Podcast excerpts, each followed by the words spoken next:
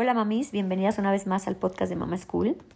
El día de hoy les quiero platicar acerca de mis dos partos porque tuve dos experiencias completamente diferentes y a mí me hubiera gustado escuchar de alguna mami que me platicara su experiencia de parto para llegar un poquito más relajada y tranquila al momento de mi parto. El primer parto empezó porque tuve contracciones y mi segundo parto empezó porque rompí la fuente. Entonces les comparto un poquito para que no se estresen porque el estrés es súper contraproducente para el momento del parto, para que lleguen confiadas con afirmaciones positivas y estoy segura que lo van a lograr. Yo sé que a todas nos pasa diferente, pero les platico mi experiencia. Pocos días antes de mi parto empecé con mucho flujo, tenía muchos piquetes en las boobies y tenía malestar en los nervios de la espalda. Tenía muchísimo insomnio, me despertaba como a las 5 de la mañana y ya no me podía dormir. En mi primer parto. Mi primer parto lo empecé con contracciones. La ginecóloga me dijo que las contara y que si eran continuas irregulares estaba en trabajo de parto. Así es que yo bajé una app, hay miles. Estoy segura que ahí si buscan en su App Store pueden buscar. Y definitivamente yo había empezado trabajo de parto, las contracciones ya eran regulares, cada 10 minutos. Yo empecé las contracciones como a las 3 de la tarde. Nos fuimos nosotros al hospital como a las 7. Normalmente como mamás primerizas em, se tardan un poquito más en desarrollar los partos. Así es que la higiene me dijo tranquila. Yo llegué a las 7 al hospital y ya tenía 7, perdón, 3 centímetros de dilatación. Recuerdo que mi esposo quería que nos que fuéramos a comprar una cafetera. y creo que hubiera estado bueno después de tantos desvelos. Me pasaron a un cuarto donde me dieron una bata, eh, me pidieron historial médico, tipo de sangre, etc. Y después de, de como el check-in, me pasaron a otro cuarto donde puedes estar ahí con la persona que te va a acompañar, ya sea Dula, tu esposo o algún familiar. Ahí también en ese cuarto eh, te monitorean, te monitorean, monitorean al bebé y se aseguran de que todo esté bien. Yo mi primer parto lo viví acostada lo cual no lo recomiendo, hace que se sientan peores las contracciones. En mi segundo parte yo traía mi pelota de pilates para todos lados y en este parto yo no había roto la fuente. Así es que estaba acostada y a una enfermera se le ocurrió la super idea de ponerme un cómodo en las pompas. O sea, en la cama, acostada encima de un cómodo. Ya se imaginarán. Lo incómodo. Y ahí rompí fuente. Obviamente después lo aventé y dije, para nada me voy a poner eso. Entonces empecé con contracciones súper fuertes, pero estaban aguantables. Entonces me dijo la ginecóloga que sí ya le hablaba al anestesista, lo cual yo no quise. No quise porque yo dije, no, hombre, todavía me aguanto. Y pues me hice la macha, pero olvídate. O sea, empecé con un dolor impresionante. De la escala del, 1 al, del 0 al 10, yo ya sentía 9 de. Creo que yo soy de umbral del dolor muy bajo y en un punto, o sea, literal, empecé a gritar por la anestesia. Mi esposo me, decía, me dijo literal que parecía el exorcista. Pero bueno, como no le habían llamado al anestesista, se tardó en llegar. Así es que mi esposo este, pues estaba conmigo acompañándome y llegó, me pusieron la epidural y ya nada más sientes las contracciones. Como que sientes un... sientes la, contracción muy, muy, muy ligera. Eh, ese es el, chiste de la anestesia, que aún puedas sentir para el momento del pujo. Entonces, eh, te dan como ganas como de hacer del baño, o sea, literal. Te dejan con, con el feeling.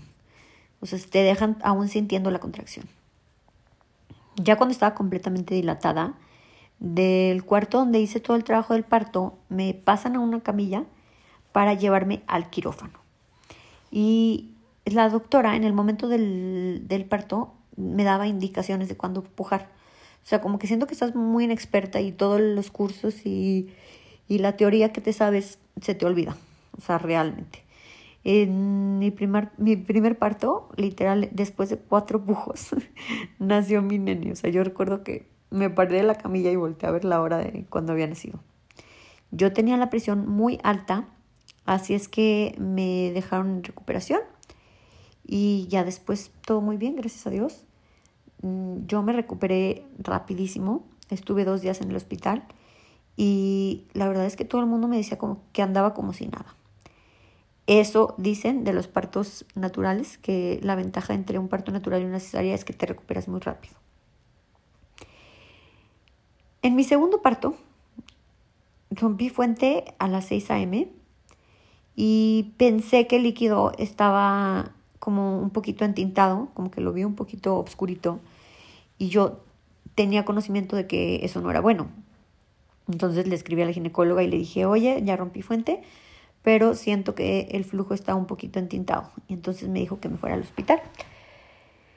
El líquido tiene que ser transparente, pero al final sí estaba normal, sí era transparente, este, pero gracias a Dios nos fuimos al hospital. La verdad es que yo, hay muchas mujeres que prefieren como que iniciar la labor de parto en su casa. Yo preferiría mil veces irme al hospital porque ahí estaba tranquila. Y luego dicen que como ya eres, eh, ya no eres primeriza, los trabajos de parto se desarrollan mucho más rápidos. Así es que, ojo, em, hay que estar muy, muy, muy al pendiente, pues irse con un tiempo considerable al hospital. Después, otra vez llegué al, al, hospital, me tomaron los datos, me pasaron al cuarto, me pusieron la bata y me pasaron al cuarto de, para el trabajo de parto, donde otra vez estaba mi esposo gracias a Dios, lo mejor es estar todo el tiempo acompañadas. Eh, creo que te relaja muchísimo estar con alguien y aún las que tienen dulas, mucho mejor. La gine em, me indicó que dejáramos que el parto progresara de una manera natural. Entonces estuvimos un par de horas esperando, pero yo no tenía más contracciones, no dilataba ni nada. Entonces me dieron oxitocina. Y, ah, que por cierto, después de que rompes puente tienes cierto número de horas para que sea seguro para la bebé estar dentro de la panza. Entonces, como yo pues no dilataba, no tenía contracciones ni nada, me pusieron la oxitocina. Empezaron las contracciones súper fuertes, pero yo en todo momento estuve en mi pelota, entonces siento que aguanté mucho más el dolor en el segundo parto que en el primero, porque este fue un parto con movimiento, un parto un poco más relajada, un parto donde pues yo ya sabía lo que iba y, estuve en movimiento todo, todo el tiempo. Ahora sí pedí el epidural, pero pedí que con anticipación estuviera ahí el anestesista para que yo decidiera en qué momento me la pusiera. Sí me tocaron unas contracciones muy fuertes, pero logré calcularlo. O sea, yo dije que esté ahí el, el doctor y yo prefiero decirle cuando me la ponga, pero que ya esté presente.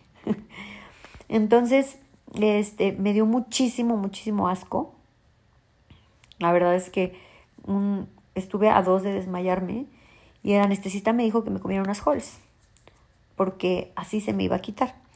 Entonces mi esposo salió a comprarlas. Pues bueno, resulta que llegó la enfermera y de repente me dice, ya tiene nueve centímetros de dilatación. Yo dije, espérame, o sea, no está mi esposo aquí. Volteo a ver el sillón y estaba el celular de mi esposo. O sea, literal, yo dije, este ya no vio nacer a nuestra hija. La doctora tampoco llegaba y, o sea, yo ya sentía que, que literal, como las ganas de hacer el baño que les platico, que te dan cuando ya tienes ganas de pujar. Entonces no estaba mi esposo, no estaba la doctora, ya me estaba poniendo nerviosa. Llegó mi esposo, gracias a Dios, me empezaron a pasar a la camilla para llevarme al quirófano y también llegó la ginecóloga. Entonces respiré, me tranquilicé Llevaron a mi esposo a ponerse las batas esterilizadas y le dijeron que iban, ahorita regresaban por él, lo cual no regresaron por él y él dijo, no hombre, yo me voy. Gracias a Dios se vino al quirófano él solo porque en un segundo tuve a la bebé.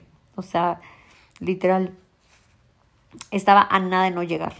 Me acomodaron a la cámara, a la cama y de un pujo hacia la arena. Yo pedí apego inmediato.